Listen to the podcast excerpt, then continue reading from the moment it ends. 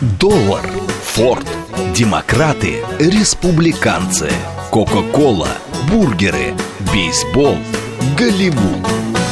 Что такое США и что значит быть американцем? Как устроена жизнь в Америке? Чем отличаются их проблемы от наших? Об Америке без геополитики и военщины в программе Рафаэля Ардуханяна «Америка Лайт». Программа предназначена для лиц старше 16 лет.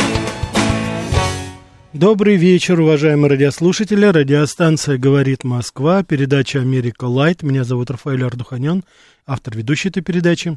Как я и анонсировал сегодня утром, сегодня мы с вами поговорим о сектах Соединенных Штатов Америки. Это совершенно такой, знаете, отдельный пласт многовековой истории Соединенных Штатов Америки, причем еще до, как говорится, независимости. Все это началось гораздо раньше, по мере того, как прибывали самые разнообразные переселенцы самых разнообразных а, частей света, исповедуя самые разнообразные вероучения, религии, все это перемешивалось, смешивалось, кто-то приезжал туда на шикарных кораблях, кто-то приезжал в трюмах, будучи закованным в цепи, кто-то, так сказать, бежал с пиратских кораблей, там колоссальная была, в общем, палитра людей, и все это, помимо того, что все это отражалось на жизни и такой достаточно красочной политической, экономической, социальной и самой разнообразной другой палитры Соединенных Штатов, это, в частности, отразилось и на сектанстве, которое зародилось в Соединенных Штатах Америки а, еще, так сказать, на заре что называется, после колумбовских времен, когда только-только стали переезжать первые поселенцы, но, тем не менее, помимо всего прочего, они привезли туда и вот свои, так сказать, такие взгляды, скажем так, на жизнь. Почему я говорю взгляды, не говорю религиозные взгляды? Потому что до сих пор ученые спорят, а что же такое секта? Это религиозная или это идеологическая, или это политическая организация? С чем она обусловлена? Какие характерные черты можно обозначить?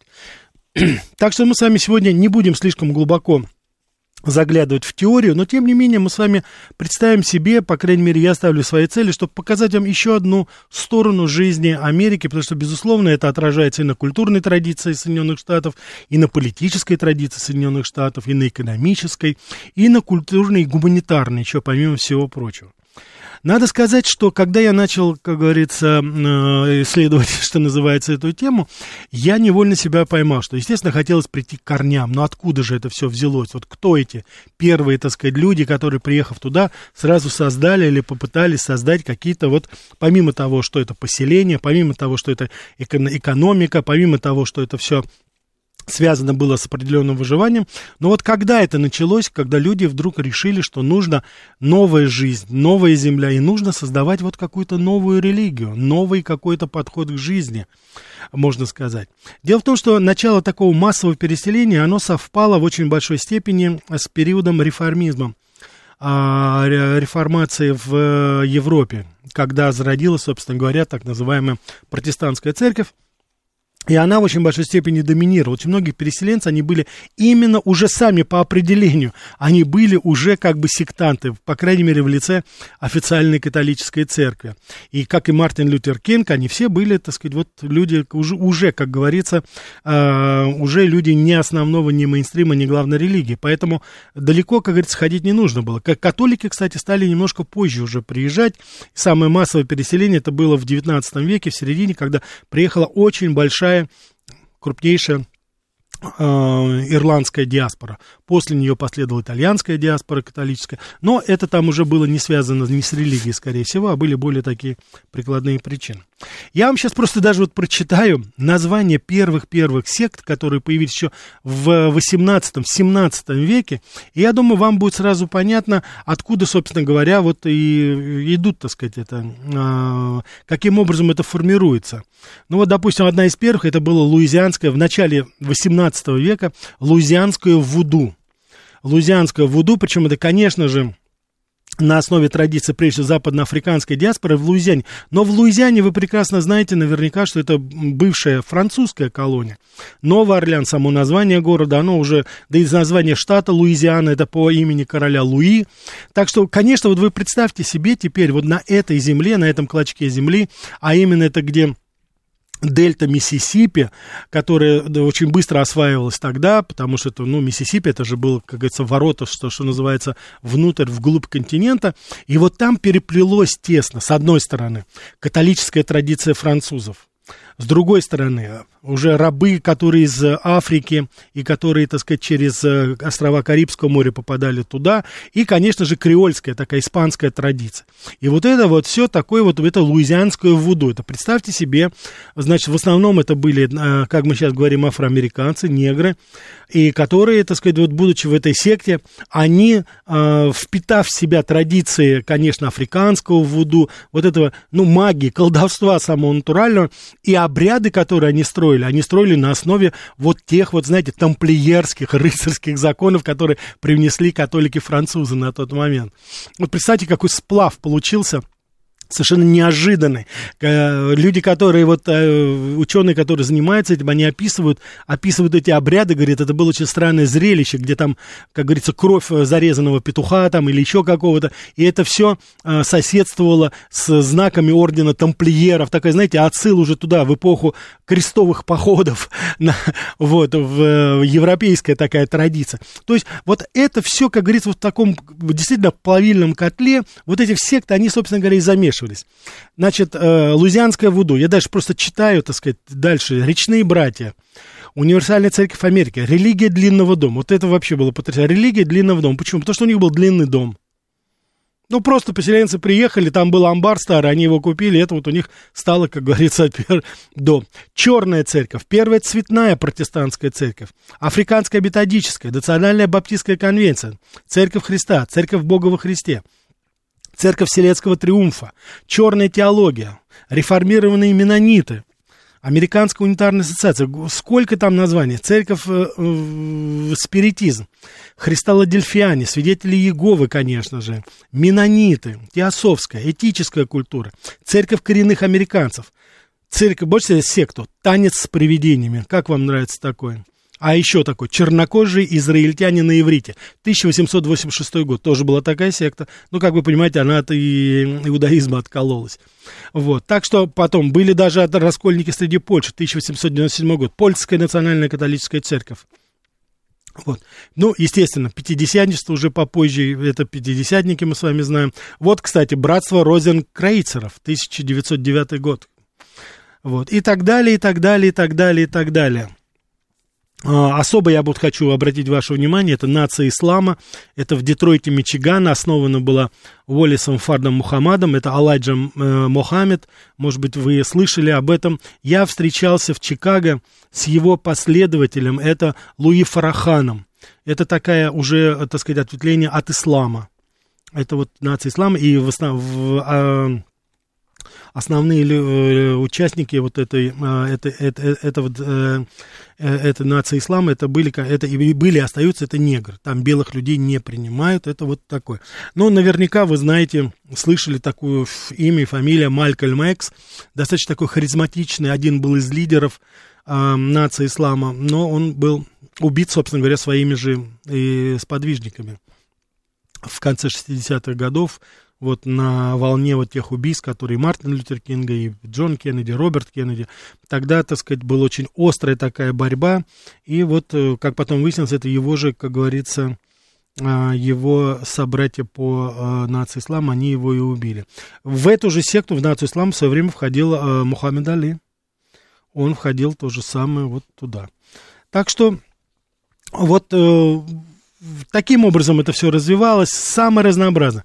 Что еще повлияло в очень большой степени на образование сект? Дело в том, что, ну, это вот уже мое, как говорится, такое заключение, я не знаю, насколько, как вы думаете, а, верно ли это, можно ли сказать таким образом. Дело в том, что Америка, Соединенные Штаты Америки, одна из немногих стран, э, вот европейского, запада такого объединенного, у которой не было и нет до сих пор государственной религии. Это страна, которая изначально организована масонами. Это, кстати, вот еще одна, как говорится, из сект, да, но это уже уходит, это не американская традиция, это все-таки европейская традиция, но которая перекинулась туда, и все, собственно говоря, вот отцы-основатели, начиная от Джорджа Вашингтона, Томаса Джефферсона, Франклина, э, Сэмюэля Адамса и остальных, там, вплоть до Франклина Делано Рузвельта, все были масонами. И, конечно же, вот они образовывали страну вот по образу, подобию, в принципе, тоже. Скажем так, такой, ну, секты, если хотите. Это тоже вот Америка. Поэтому Америка, она сама впитала в себя вот эту традицию такой децентрализации. Поэтому огромное количество, до сих пор огромное количество сект. Более того, они настолько плодовиты, они так распространяются, плюс еще очень большая финансовая поддержка. А с одной стороны, с другой стороны, отсутствие налогов, то есть вот церковь, она фактически лишена, э, государство не взимает с налогов, все это привело к тому, что возникало огромное количество сект самого разнообразного направления. Самого разнообразного направления. Поэтому в начале именно 20 века стали появляться очень много сект, культов. Вот, э, они, так сказать, э, были очень разные по своему содержанию. Но я не хотел бы сегодня, чтобы показывать только отрицательную составляющую. Я сегодня попытаюсь, это мой собственный личный опыт уже, я попытаюсь вам показать и кое-какие, может быть, интересные и достаточно, ну, скажем так, нейтральные вещи, на которые я считаю, что любому человеку, кто интересуется историей США, я думаю, стоит обратить. Так, у нас полная линия, давайте мы ответим, а потом я продолжу. Да, слушаю вас. А, здравствуйте, Рафаэль Вайс. А, Вайс, здравствуйте. Очень увлекательная тема, но на самом деле у нас большинство случаев подвержены так называемому э, полету в облаках, и вас назовут конспирологом и сторонником теории заговора. Да? Я ну, просто ладно. хочу, как американиста, вас спросить. Ну, я считаю, что «Череп и кости» — это тоже секта, которая организовалась на базе Ельского университета в 1833 году. Да. И основатели династии, которые сейчас существуют того времени, стоят над такими э, династиями, как Рокфеллеры, Буши, Морганы, Вандерлипы, Вандербильды и прочие так называемая миллиардерская и триллионская гопота американская. Да. Вот что вам известно об этом? Тем более один из членов был этого клуба не только Буш, э, в том числе так называемые секты, э, сторонников которых они считают людьми на самом деле, это на законодательном уставе у них принято, а остальными, кто вне этой секты, они считают варварами. Это еще повелось 200 лет назад. Вот. Был Стивен Мнучин, бывший глава Минюста Соединенных Штатов Америки, да. который один, был одним из заряжающих антирусофобии и антироссийских санкций. Вот. И что вам известно так называемое, если вы, может быть, были в Северной Калифорнии, о городе Монтерио, где находится а, элитная зона отдыха влиятельных э, э, лиц мира – а, так называемая богемная роща, Я где понял, отдыхать, да. в том числе и члены этой секты. Хорошо, Вась, спасибо, да. Я ничего не знаю о городе Монтерей, там вот это, как вы говорите, зона отдыха. То, что касается череп кости, вы совершенно справы. Это изначально было такое ответвление масонское изначально было. Это то, что масоны уготовили своим детям. И, собственно говоря, вот в тот момент, хотя университеты создавались гораздо раньше, в Америке. Но, тем не менее, это вот была такая, знаете, смена, которую они себе готовили. И поэтому они организовали это общество «Череп и кости» по образу, подобию масонской ложи. То есть сейчас это, конечно, оно приобретает такие немножко, ну, современные формы. Может быть, это уже сейчас немножечко, э, как, по крайней мере, утверждают некоторые участники, вот они, я вижу, появляются в прессе периодически их такие впечатления, хотя это такое секретное вроде бы общество, но ничего секретного там уже нет. Но, тем не менее, вот эта Лига Плюща, которая вы совершенно справедливо указали. Это вот это горстка, так сказать, университетов, Ель, Гарвард, Пенсильвания, Колумбия, там и другие, вот это самые богатые, это те, которые готовят вот эту так называемую современную элиту. Они, как правило, люди внутри этих университетов, так как туда в одно время получили доступ уже и простые, скажем так, люди, они организовали вот это сообщество черепа кости, куда принимают очень-очень ограниченное количество людей. И вот что здесь самое интересное, вот это я знаю точно, потому что несколько раз мне приходилось по работе, в работе в США там сталкиваться с людьми, которые прошли через это.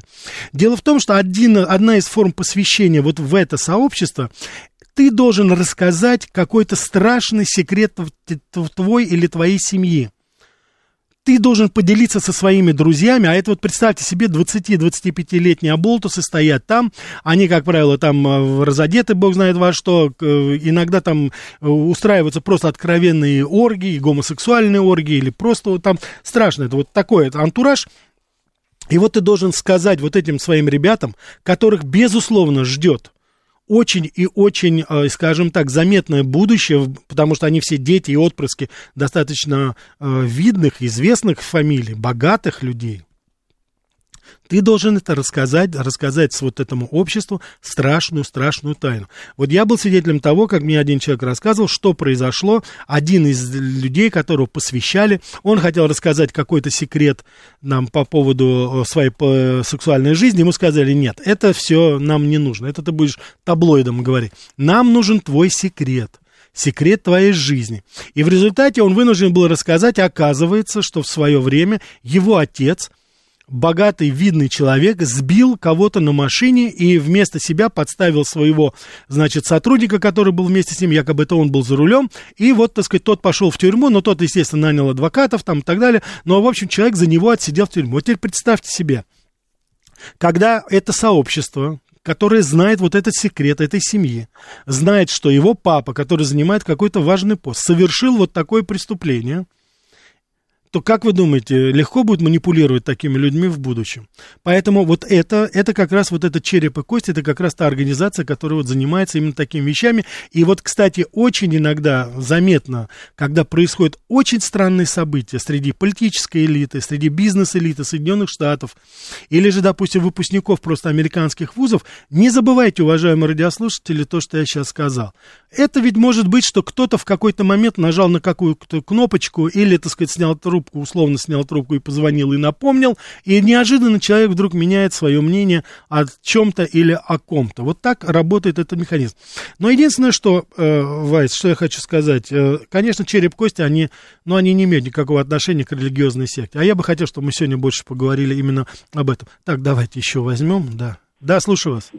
Добрый вечер, Ростислав. Да, Ростислав. Рафаэль я это самое вот 90-е помню, кроме хлынувших сект, вот там даже Билли Грэхэм вспоминается, мне еще запомнились Рон Хаббард и даже Дейл Карнеги, вот как и носители идей. Все же Татьяна, ваша слушательница умница, что эту тему предложила. Uh-huh. А я, знаете, что предложил бы тему, вот образ Москвы в американской литературе, выберите сами, что, на что вы обратили внимание. Я бы сказал про романы Мартина Круза Смита, хоть ему за 80, но его последний роман, как неудивительно, про вымышленный госпереворот в России, как он называется, Московская площадь, что ли. Я и вот Интересно, кто-нибудь сегодня так пишет про Москву, как он. Спасибо. Я понял, да. Ростислав, ну, я, во-первых, на вашей совести оставляю э, сравнение, которое вы сделали между Грехом Грином и э, Хаббардом. Это все-таки немножко разные вещи. Дело в том, что э, Грехом Грин это известный деятель все-таки протестантской церкви, но сказать, что она сейчас себя представляет секту какую-то, уже нельзя, потому что это одна из доминирующих была, по крайней мере, при нем.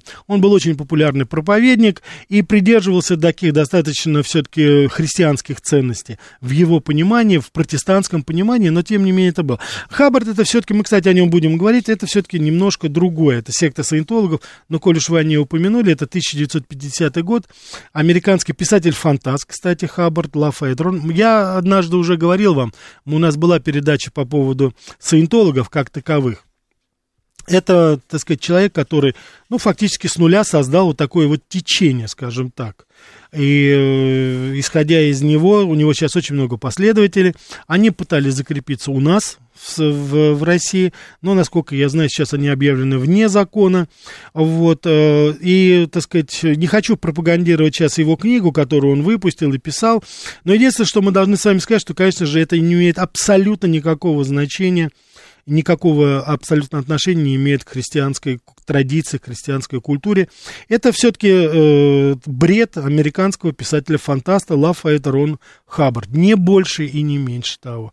Это абсолютно какая-то, так сказать, искусственная. Вы можете прочитать об этом. Связано это с инопланетными цивилизациями, связано это с высшим разумом, который контролирует и так далее, и так далее. Я думаю, что если вас это в какой-то степени может заинтересовать подобная вещь, лучше посмотрите какой-нибудь дешевый голливудский блокбастер в стиле там Звездных войн, там в стиле Звездных войн, там или каких-нибудь других, так сказать, там типа Я робот или что-нибудь с этим связано. Вот это будет, мне кажется, более полезно полезнее, чем читать вот эту вот ахинею под названием саентология. Да, слушаю вас. Алло, добрый вечер, Рафаэль. Э, действительно, очень интересная тема сегодня выбрана Отлично. для обсуждения. Э, я хочу, э, из вашего объяснения я поняла, что по количеству сект Америка уж точно впереди планеты всей. Вы это согласны? точно, это точно, это точно. Да. А вот если я тоже поняла так, что это правильный вывод. А скажите, пожалуйста, вот как, как с вашей точки зрения, какую особенность ментальности американцев это отражает? И всякое явление, оно является отражением чего-то. Вот в данном случае, какую я для себя вот, отвечаю на этот вопрос таким образом, что на самом-то деле секты значит, распространены в основном среди городского населения, и э, в его состав входят явно непростые люди. То есть, например, одноэтажная Америка в Штатах, где преимущественно сельским хозяйством заняты люди, работают на земле, эти секты не распространены. А если э, мой посыл правильный, то вывод такой, что, скорее всего, эти секты, которые вот э, в Америке известны, вы назвали несколько значит, этих сект, mm-hmm. они, скорее всего, рассматриваются как закрытые сообщества, где члены друг друга тянут по социальным э, лифтам. Спасибо. Mm-hmm. Да. Чист частично могу с вами согласиться здесь, частично. Значит, почему Америка? Почему? Во-первых, отсутствие, что называется, вот государственной, такой, знаете, основополагающей религии.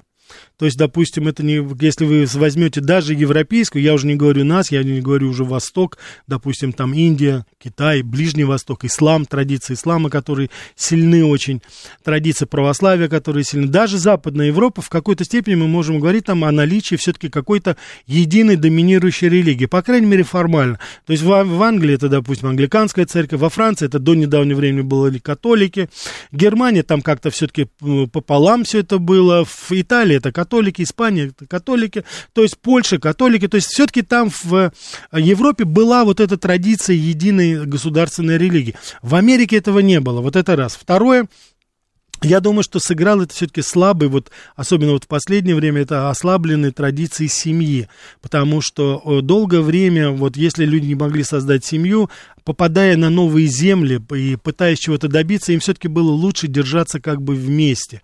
Не все могли э, понять и принять, допустим, религию, поэтому они вот, что называется, покупались на такие, э, вот, э, скажем так, э, лозунги каких-то сектантов. И тем более, я же вам еще раз говорю, ну вот сами названия, которые этих церквей, они же, так сказать, иногда носят такой немножко э, запутанный характер, понимаете?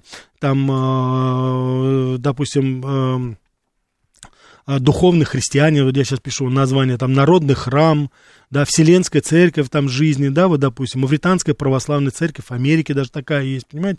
То есть люди иногда просто путались, и они приходили туда, исходя из местоположения, что было там, чего не было, допустим. Я вот даже еще в 90-е годы, когда там был, допустим, находясь в Нью-Джерси, там э, было достаточно сложно э, и далеко приходилось ездить, чтобы найти, допустим, православный храм или, допустим, армянскую церковь а, посылку, чтобы это, это, а, они находились далеко, потом появились гораздо побольше, но поначалу их было очень-очень мало, тем более там были проблемы зарубежная церковь, американская церковь за рубежом, автокефальная церковь, наша, московского патриархата, то есть вот иногда даже вот такие вот социальные какие-то вопросы, они тоже, это я говорю 90-е годы 20 века, вы можете себе представить, что было 100 лет, 200 лет тому назад или 300 лет тому назад, естественно, это все было гораздо сложнее, поэтому люди не хотели быть одни, люди хотели быть частью чего-то, они же приехали туда, чтобы каким-то образом обустроить свою жизнь, чтобы какой-то новый старт получить. И вот они, в конце концов, приходили к тому, вот о чем мы с вами говорили, они, так сказать, пытались, пытались найти то, вот какое-то, так сказать, свое, знаете, такое духовное э, удовлетворение в чем-то. Иногда это получалось, иногда не получалось, но э, то, что было давно, это понятно, но я вот, например, э, могу вам привести пример, что есть такая секта Хари Кришна, я думаю, вы ее все знаете. Вот. И я, кстати, когда разговаривал и студентам своим говорил, они думали, что это все, как говорится, вот учение Будды, что это все уходит туда. Да нет, оказывается, учение секта Хари Кришна и вот эти вот веселые ребята, которые ходят по улицам, они принадлежат к секте, которая была организована в Нью-Йорке, правда, индийским проповедником. Брабхупада был в 1965 году. То есть суть учения вера в Бога Кришна, в достижение сознания Кришны, ну и так далее, и так далее. Так что у нас, я насколько знаю, они я видел их недавно, кстати, там в одном из метро, то есть они, так сказать, там выступали. Вот. Другое дело, что сейчас вот очень а, знаете, так эм, тревожно, конечно, даже по сравнению с другими сектами, но действительно тревожно это возрождение сатанинских сект. Вот это, конечно, проблема. Мы с вами более подробно поговорим во второй части нашей передачи. Я сейчас предлагаю вам послушать выпуск новостей, а потом мы с вами продолжим Что такое США и что значит быть американцем? Как устроена жизнь в Америке? Чем отличаются их проблемы от наших? Об Америке без геополитики и военщины в программе Рафаэля Ардуханяна «Америка. Лайт». Добрый вечер еще раз, уважаемые радиослушатели. Радиостанция «Говорит Москва», передача «Америка Лайт». Сегодня говорим о сектах, сегодня говорим об американских сектах, потому что, конечно же, ассоциативно это прежде всего связано с Соединенными Штатами Америки. По тем причинам, которые я упомянул в первой части, это отсутствие государственной, официальной, скажем так, религии, с одной стороны, с другой стороны, специфика освоения новых территорий, когда люди стремились быть все-таки в какой-то коммуне. Я хочу сказать, что не только вот со знаком минус, но очень много и со знаком плюс, с моей точки зрения, потому что, работая в Америке, мне посчастливилось буквально с делегацией, кстати, нашей православной церкви, которая прибыла туда и которую я там сопровождал, потому что иначе было просто невозможно, мне удалось посетить настоящую, не декоративную туристическую деревню Амиши, а настоящую деревню Менонитов, куда они посторонних вообще никогда не пускали. Они были на выступлении нашего церковного хора Акафист, который дал в Пенсильвании тогда очень много, так сказать, э, скажем так, концертов, все были под огромным впечатлением, это освещалось в прессе, и вот, судя по всему, лидеры этого движения, менонитов, они, э, они обратились к нам, а я это помню, потому что я был как бы их переводчиком там, так что, что называется, из первых рук вам говорю, вот пришли эти старейшины и пригласили нас в их деревню. Деревня, ну, я вам скажу точно, я побывал, в, ну, по крайней мере, в 19 веке, так это точно, а может быть и еще и раньше. То есть никакого электричества, никаких автомобилей, никаких, так сказать, э, я уж не говорю там электробрит излишеств. Это мебель сделана вся руками. Запах, конечно, специфический, потому что лошадки там бегают по этой деревушке. Добротные дома, нас принимали, кормили очень, так сказать, хорошей, но своеобразной пищей, то есть надо было к ней привыкнуть, потому что, конечно, за запахом там, скажем так, никто особо не следил, но все было свое все, как говорится, было свое, молоко, там, так сказать, овощи, фрукты, там все, что было, это все было выращено ими. Так что, конечно, это было такое очень своеобразное. Это. Менониты, я вот как раз хочу сказать, что это менониты, это и амиши, как и менониты, так и амиши. Я, признаться, не хочу сейчас вдаваться в рай, в, так сказать, какие различия они, с моей точки зрения, достаточно близки, потому что они все вышли. Это, во-первых, э, традиция протестантская, это, так сказать, менониты, которые даже в среде протестантов, они, так сказать, были как бы, так сказать, такие сектанты. То, ну, это были, как люди считали, что надо более ближе быть к слову и букве Библии, то есть они были более такие ортодоксальные, скажем так. Вот. Ну, естественно, соотносится с движением пуритан в Англии, которое было, и вот они, Менет, это, собственно говоря, а, один из монахов, его назвали Мено Саймонс, он жил в э, начале 15 в конце 15 начале 16 по-моему, века, голландец по происхождению был, вот, и в конечном итоге вот он основал это, э, так сказать, учение, где, значит, лежит идея неприменения силы, непротивления, вот, и, так сказать, отказывать брать оружие, такой, знаете, прирожденный пацифист, вот на этом основывалось это. Я, кстати, хочу сказать, в свое время, потом, почему я говорю связь с Россией, дело в том, что менониты, они были, поселились и в России, в XIX веке их было достаточно много там, но вы знаете, общий исход у них прошел тогда, э, случился тогда, они все оттуда потом в XIX веке переехали в Америку, потому что их стало царское правительство призывать на воинскую службу. Ну, а у них, как вы сами понимаете, с этим была напряженка. Но, тем не менее, я вам хочу сказать такую вещь. Говорить о том, что там кого-то насильно держат, это просто даже не приходится. Там очередь стоит к ним. Вот очень многие американцы, они хотят попасть вот опять в деревню, вот камешем туда, вот надевать эти смешные шляпы, но жить вот этой на, настоящей натуральной жизнью. Потому что браки там совершаются внутри, то есть такое закрытое достаточно сообщество, но оно не тоталитарное. Вот я бы хотел, чтобы мы с вами это подчеркнули, потому что, конечно, в любой момент каждый может уйти. По последним данным, я вот читал, что и у менонитов, и у амишей порядка, вот, во-первых, большие семьи, 6-11 детей, это совершенно нормально считается. Остается, что называется, вот в традиции порядка 80-85%. Только 15%, которые вот вырастают там, они потом после школы, естественно, могут уходить и, так сказать, жить своей жизнью. Так, давайте мы еще возьмем и потом продолжим. Да, слушаю вас. Добрый вечер, Рафаэль. Андрей да. беспокоит. Да, Андрей. Скажите, Луиза Чиколь, сценический псевдоним Мадонна, она сектантка? Я, но если она приверженца кабалы, я не знаю, Кабалы, насколько, да. да. Но, по-моему, она уже в это наигралась. Сейчас у нее, по-моему, что-то другое там. Она сейчас болеет. Судя по диагнозу. Не, уже вышло, все в порядке, жива-здорова, не волнуйтесь. Спасибо. Все, да, спасибо.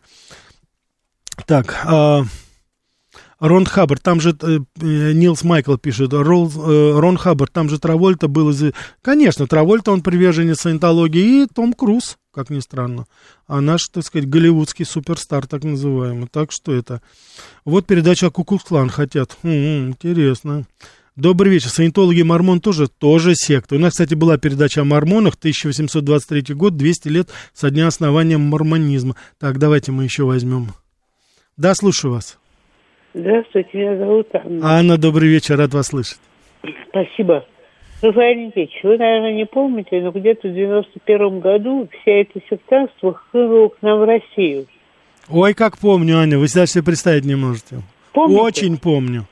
И Я... вот у нас в доме, там, где у нас городская квартира, так. в соседнем подъезде снимали квартиру э, свидетели то ли белого братства, то ли какого-то ясного братства, я уже не помню, в общем, какого-то братства такого. Как же они всех достали? Mm. Они обходили каждую квартиру, они обходили каждый дом в районе, пытались раздавать какую-то литературу, приглашали куда-то к себе на какие-то мероприятия. Да. В общем, достали весь район. Анна, я вам хочу сказать, и наша уважаемая аудитория, дело в том, что я по роду своей деятельности, как ни странно, был, так сказать, переводчиком во время приезда так называемого преподобного Муна. Если вы помните. Более того, как вы думаете, где я переводил и с кем он встречался? с депутатами нашей Госдумы. Более того, выдавал им денежки, чтобы они ездили в Южную Корею. Он тогда там был, но он потом перенес свою деятельность в Америке. У него очень много, так сказать, это, это называется Церковь Ассоциация Святого Духа за объединение мирового христианства. Он ее создал в 1954 году. И сразу же после этого они обосновались потом и в Америке, и в основном получили там развитие. А когда у нас, как говорится, началась э, вот эта Горбачевская вакханалия, когда мы, так сказать, лишились всего, что только можно было на тот момент из наших институтов социальных, духовных, они уже были тут как тут. И так вот, так они сказать, в Канаде есть, и... они в Мексике есть. В Канаде-то это понятно, а вот что они здесь у нас, так сказать, э, по, я помню, по 500 долларов раздавали нашим депутатам, чтобы они съездили, значит, э, такая у них, я не знаю, как ознакомительная поездка, что ли, была. Вот, ну вот тоже это было. Аня, спасибо за то, что вспомнили. Спасибо. Здоровья. Здоровья вам тоже, да, спасибо. Да, вот.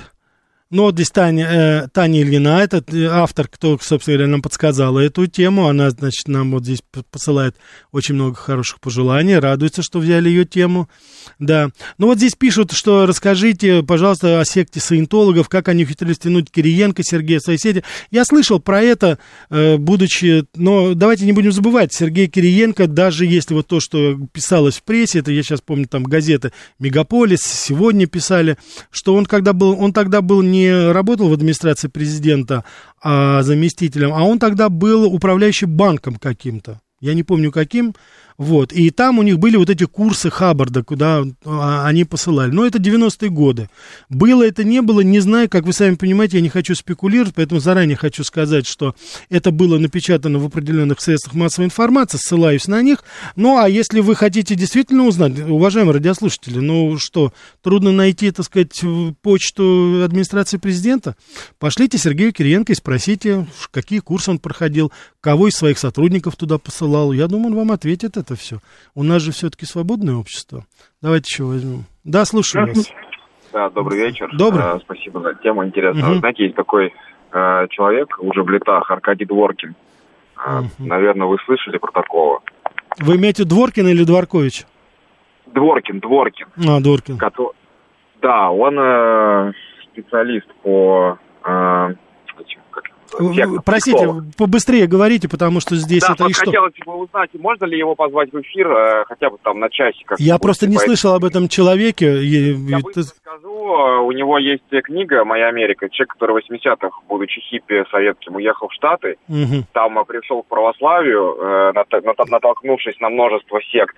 И потом э, закончил университеты, всякие там профессоры. Я понял, все, спасибо большое, извините, да. Ну, как говорится, под вопросом. Если что-то будет известно, узнано. Да, слушаю вас. А, добрый вечер. Добрый вечер. А, подскажите, пожалуйста, вот такая вот сейчас появилась палата. Простите, у вас, простите, вообще не слышно, просто там какие-то помехи. И перезвоните, пожалуйста, я обязательно попытаюсь взять. Давайте мы еще возьмем. Да, слушаю вас. А, добрый вечер, Рафаэль. Да. Это Виктор 26 да, Виктор, эфир Подмосковье. А вли... У меня такой вопрос. А влияют ли вот эти вот секты на э, президентские выборы? Особенно не повлияет ли вот, ну, сами видите, какая обстановка с человеком, которого чуть с трапа не сдули. Ну, вы меня поняли. Да. И, значит, э, как это самое, ну, неужели что он им такой нужен? Спасибо. Спасибо, да.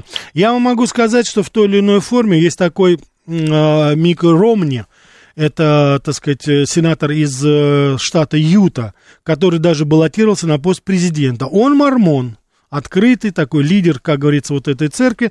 Так что насколько это влияет или не влияет, это мы с вами должны знать. Но то, что он действующий политик, и то, что он, естественно, влияет на это, у меня особых сомнений не вызывает.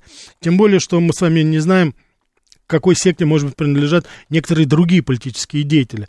Так что здесь сложно сказать. Вот, но здесь пишут, что кришнаитов тоже видели, так сказать. Ну, да, так что все, как говорится, и есть. Вот. Ну, а Синекё это все-таки немножко Япония, и, конечно, там очень и очень все грустно. Да, слушаю вас. Добрый вечер, Рафаэль Сергей Алексеевич. А, да, здравствуйте, Сергей Алексеевич. Религия не может не быть идеологией, а поскольку секта и сектантство – это отколовшийся элемент от господствующей церкви, то я считаю, что вот на основе, в основе обоих этих понятий присутствует идеологическая составляющая. Вот э, народ в том числе американский, он сам под себя подбирал идеологию, э, вернее, религию, а не религия определял народ. Ведь так же? Тем не менее, религия не имеет отношения к формированию народа как такового, потому что это результат географических условий, климата, условий характера труда. И вот возникает такой вопрос. Как за счет чего исторически получилось, в том числе с учетом сегодняшней э, темы, получилось, что вот в течение длительного времени элита Соединенных Штатов, которая у власти, угу. в плане отношений к другим странам проводит политику превосходства, господства и агрессии в отстаивании своих национальных интересов. Я понял, да. Я думаю, что не могу с вами согласиться, Сергей Алексеевич, потому что мне кажется, ваш посыл о том, что религия это не идеология, то, что это не влияет, на мой взгляд, не выдерживает никакого, никакой критики. Я не говорю сейчас даже исторически. У нас сейчас есть, а, так сказать, государство, тот же Ватикан, государство Ближнего Востока, которые как раз основаны именно на религии именно в полном объеме основана на религии, и она в очень большой степени влияет. Теперь, и вы же сами выдвигаете тезис о том, что откуда вот это, э, так сказать, э, неравенство, откуда это пренебрежительное отношение, а это же исходит как раз вот к временам еще, так сказать, религиозного нетерпения а, нетерпимости, которая была там хотя бы во времена там гугенотских войн, возьмите, в период инквизиции, там же именно это и было и то, что сейчас мы с вами видим. Скажите, чем отличается преследование католиками гугенотов тому, что сейчас Запад пытается имплементировать на Россию и на другие некоторые страны? Чем это отличается?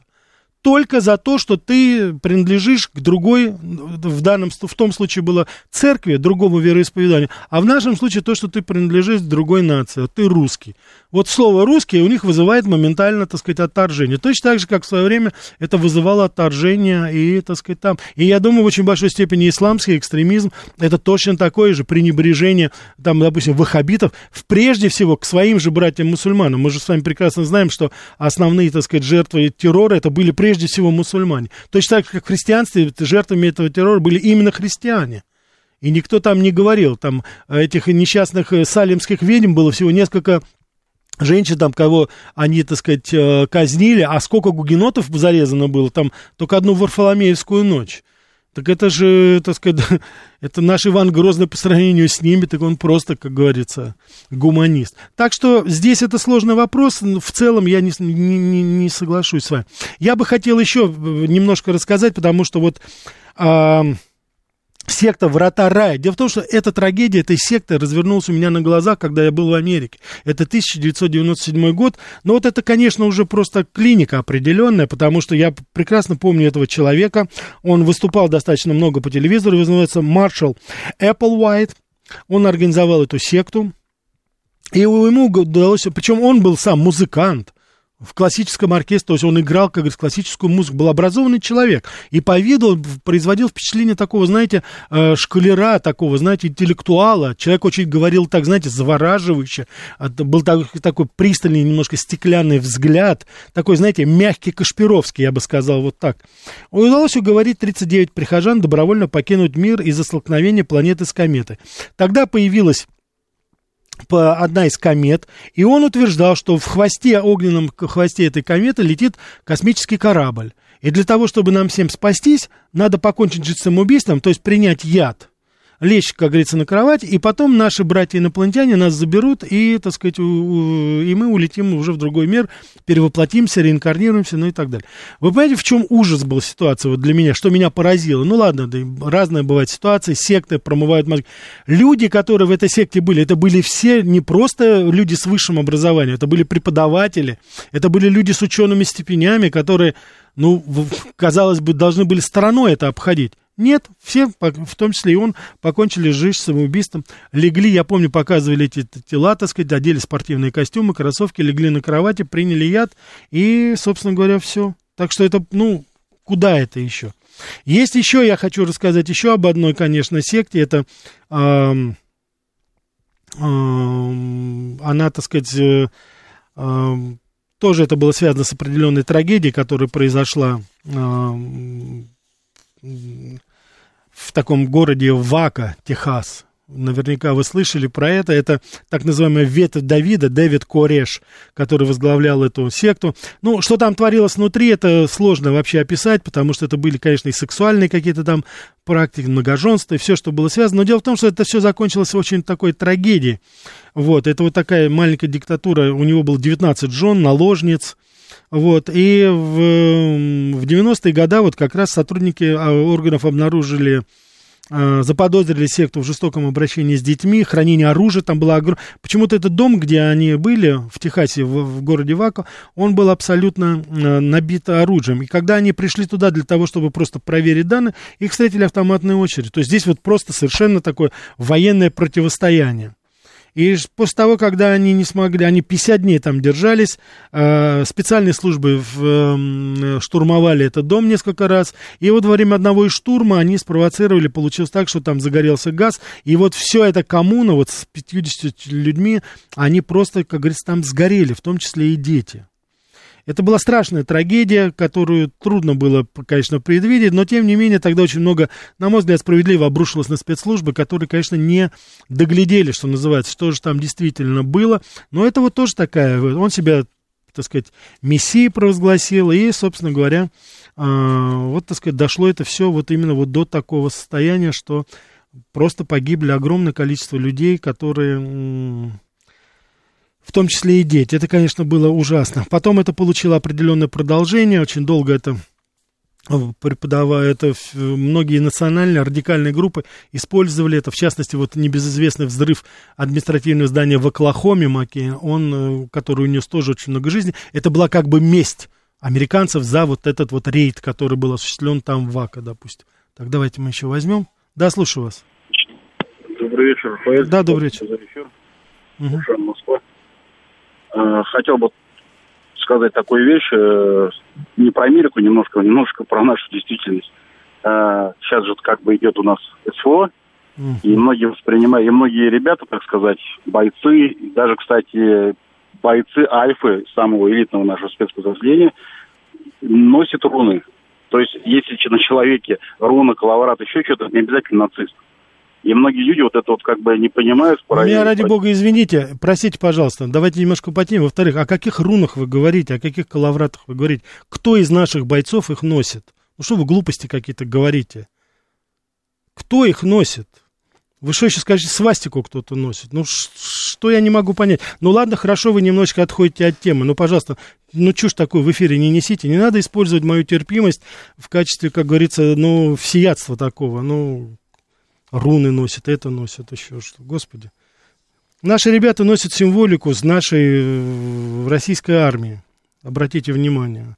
А кто там, если, я уж не знаю, о каких солдатах вы говорите. Я хочу еще вам рассказать об одной, э, так сказать, секте. Она, конечно, тоже была, знаете, это страшно. Я думаю, это вот люди старшего поколения. Я думаю, что вы э, помните наверняка то, что происходило с этим. Это так называемый храм народа был. Э, вот, это пастырь такой был Джим Джонс. Он очень долго действовал в Америке, потом его изгнали, потому что она была такая экстремистская очень группа. Это 1972 год, 73 год, может быть, вы помните. Они переселились в Южную Америку, в Гаяну туда. И, может быть, вы помните, тогда было вот, весь мир, конечно, описывал это, тысячи человек покончили жизнь самоубийством, причем, как потом выяснилось, не по своей даже вине, не по своему собственному желанию, а именно вот этот Джим Джонс, он, так сказать, а, начинал проповедовать на улице, потом создал общину, требовал, чтобы паства проводила очень много времени в церкви, чтобы отречься от семьи. Вот это постоянное, понимаете, стремление любого сектанта, секты и руководителя, тем более, это надо оторвать от семьи, надо оторвать от традиции, надо оторвать от официальной, от, э, так сказать, вот основополагающих корней, которые питают человека, чтобы его вырвать, и тогда можно будет им, собственно говоря, манипулировать, понимаете? Вот. И они, он, значит, покидает, уезжает, значит, покупает, арендует земельный участок в Гаяне, это вот Южная Америка. И туда приезжает один из политиков, который пытается уговорить, там несколько человек пытаются сбежать. А, и страшным образом этот э, Джим Джонс со своими сподвижниками расправляется и с этим политиком, его звали Лео Роян, он был один из, э, значит, членов Конгресса, по-моему. И он вот, собственно говоря, убивает вот эту делегацию, и потом уже, чтобы заметать, как бы, я не знаю, след или что-то, он вот совершает вот это массовое убийство. Но то же самое, это вот на этих же самых основах. Это, значит, а, такое якобы ортодоксальное течение, якобы, так сказать, такая, знаете, приверженность христианской морали. На самом деле, это, конечно, не имело и не имеет ничего общего вот именно с этим. Поэтому, конечно же, как мы с вами прекрасно понимаем, ну, это уже есть вещи, которые вот э, объединяют все эти секты. Это неприятие традиций, неприятие истории, а, вот, попытка оторвать человека от его семьи, от его корней, от его религии, от его традиций, самобытности. И тогда можно манипулировать, потому что в основном это церкви были либо ну, больных людей каких-то возглавляли эти секты, либо это все было насчет денег, как вот Хаббард, они они даже, кстати, знаете, саентологи даже честнее были. Они сразу говорят, это все насчет денег у нас. Но я еще раз хочу подчеркнуть. Вот мы сейчас с вами так, я вам попытался вот в рамках нашего часа рассказать. Но, конечно же, я хочу, чтобы на что вот вы, уважаемые радиослушатели, обратили внимание. Дело в том, что в Америке возрождается церковь сатаны. Вот это идет повсеместно. Причем это все под такими, знаете, сладкими такими, знаете, завуалированными течениями, формулировками. Они в школах, они в кампусах, они везде. Мы сами видим эти кадры. Отрекаются от э, Христа, отрекаются от своих традиций и поклоняются сатане в поведении, во всем. Вот это то войско, так сказать, вот будущего апокалипсиса. Вот они сейчас вот эту молодежь скармливают. Вот эти дети, которые сейчас вот впитывают это, а Америка позволяет это делать, это те самые будущие воины апокалипсиса, которые, я думаю, в конечном итоге и станут, так сказать, вот а, противостоять уже, скажем так, силам света. Я надеюсь, что это вот именно так наверное, это именно так будет. Поэтому давайте мы с вами будем очень и очень бдительны по этому поводу, особенно в отношении своих близких, членов своей семьи, особенно ваших детей, особенно тинейджеров. А к детям и тинейджерам, вот младше, как говорится, наше подрастающее поколение, с ума не сходите, ребята, вокруг вас столько прекрасного. Так что семья, ваша страна и все, что с этим связано, поверьте мне, это гораздо более важно. На этом позвольте закончить. Всего вам самого-самого доброго. До завтра. Завтра говорим о Майлзе Дэвисе в 2 часа.